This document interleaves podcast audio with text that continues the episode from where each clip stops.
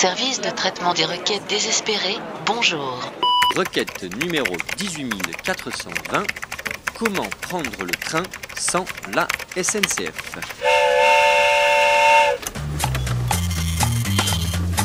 Cher internaute, j'ai reçu des centaines de questions depuis la semaine dernière autour de la SNCF.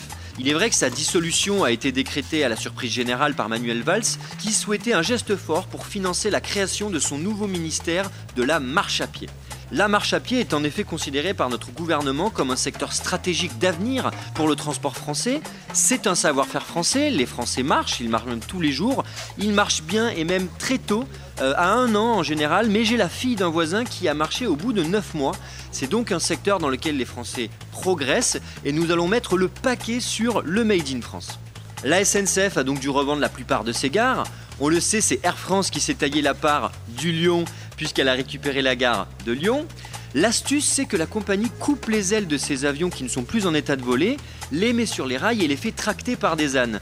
Et c'est parti pour un voyage Paris-Rennes en à peine 8 heures. Alors c'est vrai que ça vibre un peu, on nous a signalé plusieurs déplacements de vertèbres, mais les sachets de cacahuètes ont doublé de taille, un vrai soin est donc apporté au confort des voyageurs.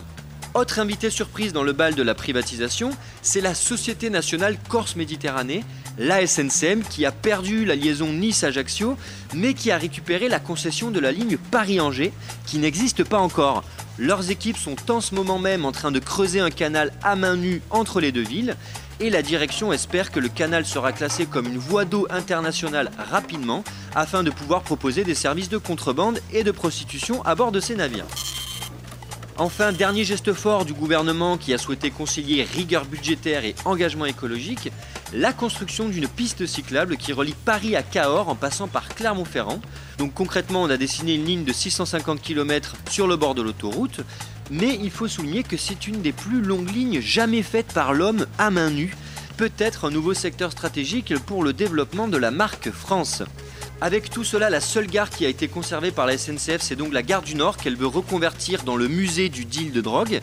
Malheureusement, l'État a vendu tous ses trains, c'est donc un service pédestre qui assure quotidiennement les liaisons vers Lille et Dunkerque. Alors l'avantage c'est qu'il y a des départs toutes les 5 minutes, l'inconvénient c'est que le voyage dure 2 jours et 2 nuits.